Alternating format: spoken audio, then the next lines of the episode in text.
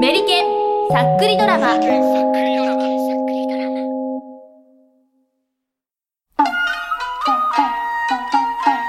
メリケンさっくりドラマ「安倍キタンスタッフトークその1わーいよいしょよいしょはい、えーと、司会は、えーと、飯田疾平の大地です。はい。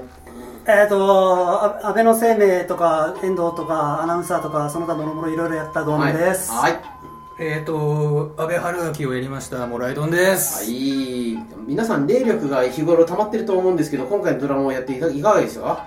いや、だいぶ放出しましたどね。うですか使いましたよね。 放出しましたね。ドアノブさんのね、この汗のかきっぷりがすごいんです よ。そうですねじゃあこれは別にあのななんでしょうねなんかちょっとジョギングしてきたみたそいうなですよね、本当に。ちょっとえらい心拍数になりましてちょっとこれで法力使いすぎたの全然全然今落ちち着いてるんですよちょちょっと途中でちょっと既得状態に陥りましたけど、ね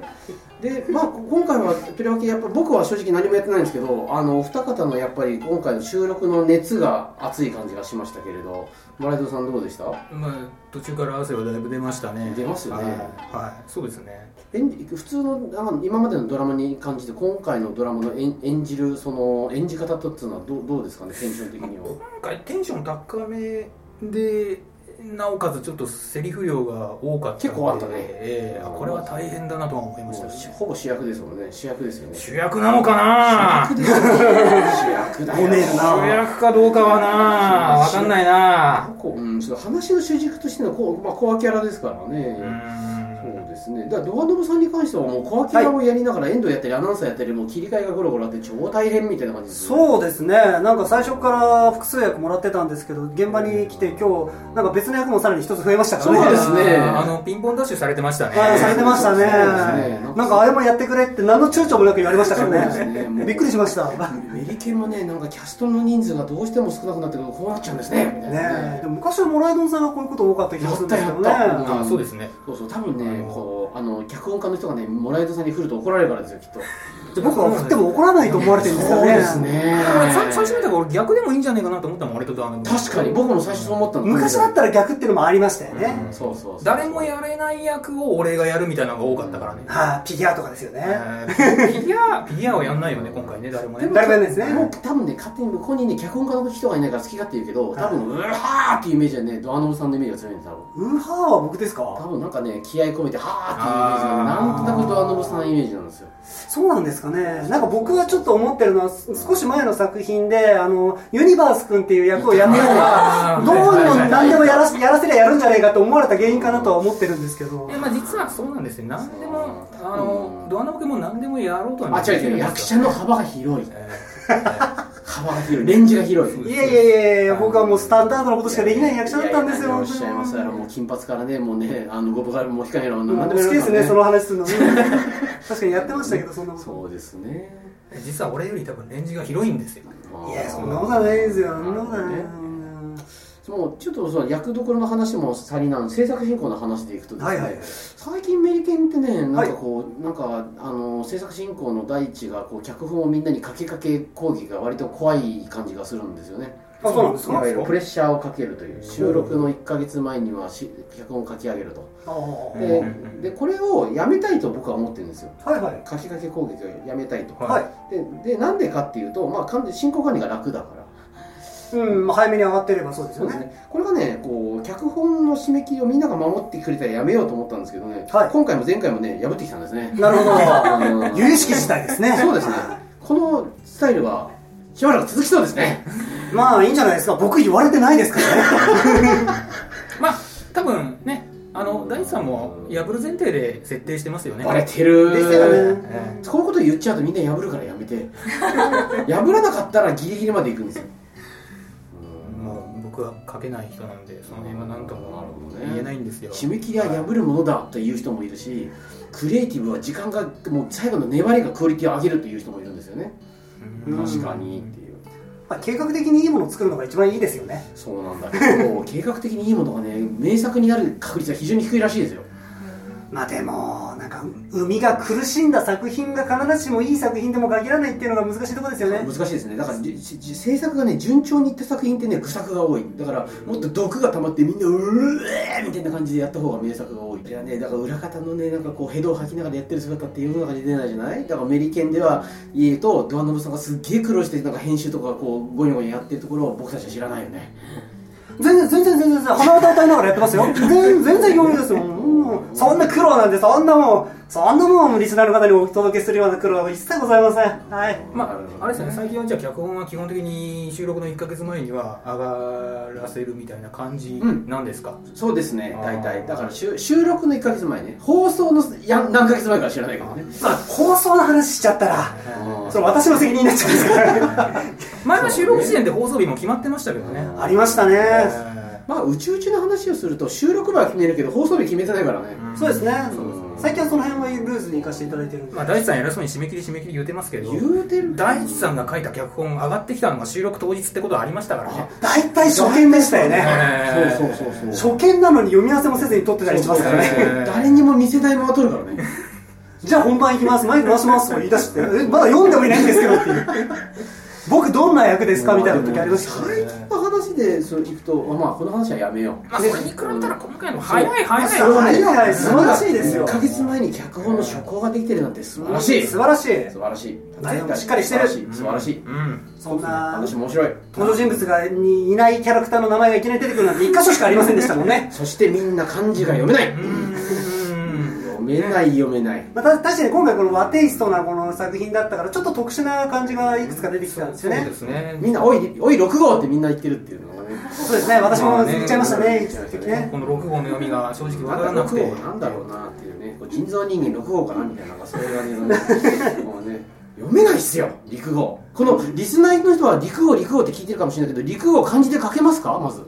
ああでも言われてすぐ書けることがわかんないですね。陸号って言ったらどえあの小里編に土る土のまあ陸ってそういう字が一般的ですからね。ここで衝撃のスタッフトークの事実陸号っていうのは数字の6の漢字に合わせるって書いて陸号って読むんですよ知ってましたリスナーの皆さん賢くないメリケンさっくりドラマ聞くとさすがですね、教育番組ですね。そうですよさすがですよね。まあ、あと、安倍の漢字は分かったらすごいと思います安よ。倍読めます安倍のパターンバリエーションはすごいですよ、安倍の漢字の。醤油とバラはかけるけどね安倍はかけないねそうですか。これだって、4種類ぐらいあるんじゃないですか、あるあるあ漢字るの組み合わせで。安倍安倍の安倍なのんか途中違う安倍が混じってましたけどね、脚本に。 多分脚本家が多分酔っ払ってたからだと思うんですよえ僕最初あの台本届いた時、まあ、内容の読む前にタイトルだけ見た時にあれ政治ネタかなと思いましたもん一瞬確かに確か に内閣総理大臣かなって一瞬思っちゃいましたからね確かにまあ安倍の字がちょっとバレかけましたね。ええあれこれちょっともしかして韓国リスナーが入ってこういろいろ叩きにかかってくるとかそういうこともあれられますかねこれね振ったの僕ですけど掘り下げますかも振っといてなんですが、はいやめよう危険な香りをするからやめよう全く関係なかったねそうねはいというわけでスタッフトークその1でしたじゃあその日のその2の人につなぎますまたねーえースタッフトークその2イエーイえー司会のロビであーえっ、とくず子役のロ ビです、えーどうぞえっと、陸号役の徹です。えっ、と芦屋役のうつきです脚本担当しました右輪です。ありがとうございあまりす。がとうございましあたでは早速脚本の右さんどうでした、りがとうございましたえっとトーク第一回目で締め切りのお話出てたと思うんですが、 確 確かあにの破りました。ごめんなさい。 ごめんなさい。触る言葉でしたね。トールさんも前回書いてますもんねそうですね。前回の作品でさ担当させていただいたんですけど、多分右側さん以上に破ってると思うのですごくグサグサといやいやいやいやそんなことはないと思いますいやでも1か月以上も前に初行ができるなんてそんな素晴らしいですごいですね素晴はらしいで私もあ素の晴らしい。印刷して当日に持ってったこととかもあったんでもうこ う すごい進歩そうですそうですもうんうね確かに劣るのは良くないですけどねこう前進してるかはらいすごく素晴らしいと思います、うん素晴らしいと思はいそんな感じの脚本で演じる方々にお付き合いいただきまして本当にありがとうごう。いざいえまいすえこちらこそ。ございました。うんなん宇か月さんはどうでしたどうどうん、やってみた光小学3年生ですそよう、ね小学3年生えっ、で、とん美少女美少女音天才美少女天才美少音女小学生陰陽師なんか小学生のくせに漢字多いなと思いながら 辛いなと思いながら子供っぽくできなくなっちゃって最後自分をやってるような気分になってきてあやばいやばいやばいすごく可愛かったです嬉しかったです子供感あった、うん、えーリコボーさんはこう謎の女性的な感じでしたよね、はいかミにステリアスな感じででも今回やらせていただいて皆さんすごい上手いんですよでも私あの声優経験が全然ないど素人なのでなんかすごい長いセリフをいただいてありがたかったんですけどももうなんかあれでよかったのかなっていう感じではいもう嬉しかった本当にありがとうございまだすから安心したねえねえうんそんな感じで、えー、と結構私は参加が本当ギリギリに表明をすることになったの でその辺はとても、えーご迷惑をかけてしまったかなっていうのはあるんですがいやいやいやえーのりちさょっんとのクズコを聞くとの方です素晴らし かった素晴らしかったねあれはねあのちゃんとお化けっぽく聞こえてたらいや本当に